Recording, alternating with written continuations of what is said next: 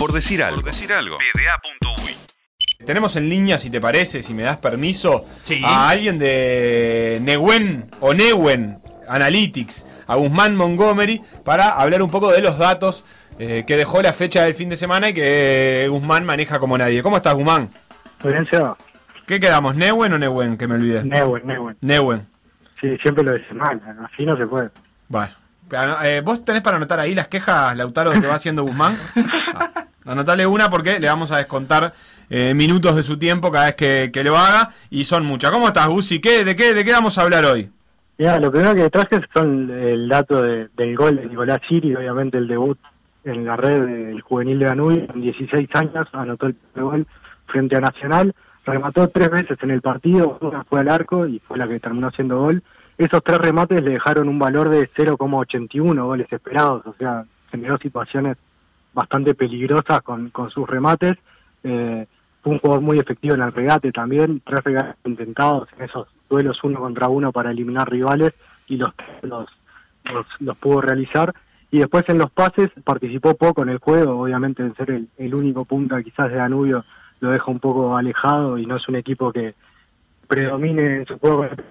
Intentó que si dio 10 a sus compañeros. Bien, Gusi, mientras te pido que busques algún lugar un poco más cómodo o que te quedes un poco más quieto a la hora de hablar porque se corta un poquito, eh, también llamó la atención de Siri. En realidad esos 3 de 3 de regates, si bien no son demasiados, son todos exitosos, eh, evidentemente, y, y fue una de las características más centrales del juego de él el fin de semana, como ese, ese aguante y ese darle aire a Danubio eh, con alguna corrida para adelante o aguantando alguna pelota de espalda.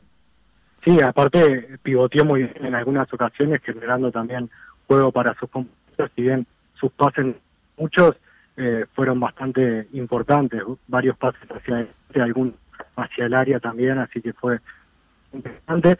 Danubio, eh, en materia de esperados en ese partido, terminó en 1,63 y Nacional en 1,8. A veces también se hablaba de que Nacional quizás eh, jugó muy mal, generó más eh, valor de goles esperados con sus remates que, que su rival. Sí. más que fue un partido muy parejo que quizás con un empate hubiera sido un poco más justo. Me sorprende de todas maneras que haya trepado casi hasta dos Nacional eh, con su coeficiente de, de- de goles esperados porque eh, no es un equipo...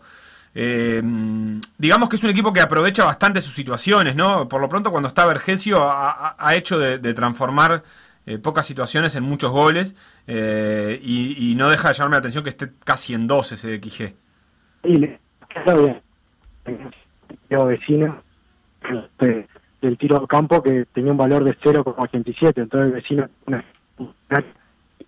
Bueno, Gusi, te- la verdad es que no te escuchamos, pero casi nada. Así que capaz que si te podemos conectar de vuelta o vía Skype o por algún otro medio, porque la verdad que te perdimos eh, del todo. Eh, por acá me escuchan mejor. ah, Sí, Sí, ahora sí. y sí, la verdad que sí. Ah, bien, me, me cambié de, de lugar. Capaz que ahora estamos con, con mejor señal. Perfecto, ¿dónde estás ahora? Bien, eh, nada, te decía eso, el vecino tuvo una, una chance muy clara con 0,87 valor de gol esperado, que terminó siendo gol. Y después pasando a otros partidos de la fecha, por ejemplo el de Liverpool, que es el, el equipo que va primero ahora en, en el clausura y que además se enfrenta Nacional, quedó como el equipo más goleador del torneo, venía igualado con Torque en este rubro, y los tres goles llegaron de tiro libre. Fue el equipo que más convirtió por esta vía en el torneo, es el segundo gol de Franco Romero que, que lo hace de un tiro libre directo, ya le había hecho uno a Cerro, y también es el equipo que hace más goles con remates desde afuera del área, nueve en total en lo que va del campeonato. Mirá qué interesante ese dato. El equipo que más goles hace de afuera del área. Sí, Eh, y aparte, Sí.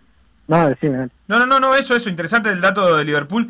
eh, es un dato que, que habla, que habla de- también de, un- de una decisión, evidentemente. No se hacen de afuera de casualidad los goles.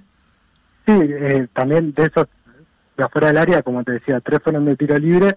Aparte, si lo comparamos con, con Peñarol, por ejemplo, Peñarol es el equipo que más remata afuera del área en el torneo y le, le costaba mucho hacer goles de afuera del área. Tenía únicamente cinco, llegó a seis el otro día frente a Torque con el gol de, de Agustín Álvarez Martínez desde afuera del área.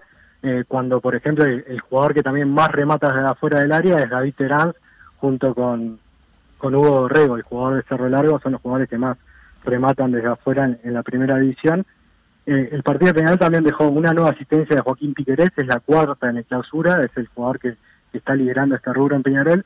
Y después algo que se discutió mucho del partido de Torque y Peñarol, la cantidad de faltas que realizó Torque, y fueron un número importante, fueron 23 faltas las, que hizo el equipo de, de Marini, cuando su promedio del torneo es de casi 14, o sea, hizo unas 10 faltas más de las que acostumbra hacer. Eh, creo que fue algo que, intentó hacer por momentos de cortar el juego de Peñarol haciendo varias faltas. Muy interesante, casi, no voy a decir que casi duplicando, pero anduvo por ahí, es casi un 40% más de faltas que lo habitual del torneo para Torque, que también es cierto que eh, vos, no sé si lo tenés de memoria el dato, pero Torque es de los equipos que más tiene la pelota en el fútbol uruguayo, y eso evidentemente también le quita posibilidades de hacer falta o le quita la necesidad de hacer faltas. Sí, está claro, ahora... Eh porque es el líder en posesión, ya te digo el, número así para dejarlo en claro, pero es de los equipos que siempre tiene más la pelota, eh, lidera el torneo con 56,4%, el segundo es Liverpool con 55,1%, así que son, son los equipos que más la tienen, el otro día cuando no la tuvo eh, optó por, por cortar el juego para que el rival tampoco generara, generara chances con juego asociado. Perfecto. Guzmán Montgomery de las transmisiones de Por Decir Fútbol y de Newen Analytics, arroba Newen Analytics en Twitter y en Instagram también, Gusi.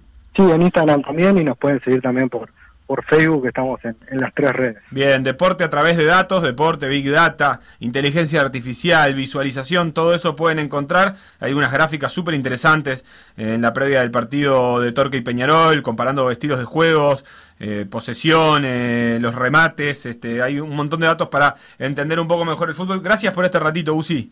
Gracias a ustedes, que pasen bien. PDA Radio, en M24, m24.com.uy, Conta oi.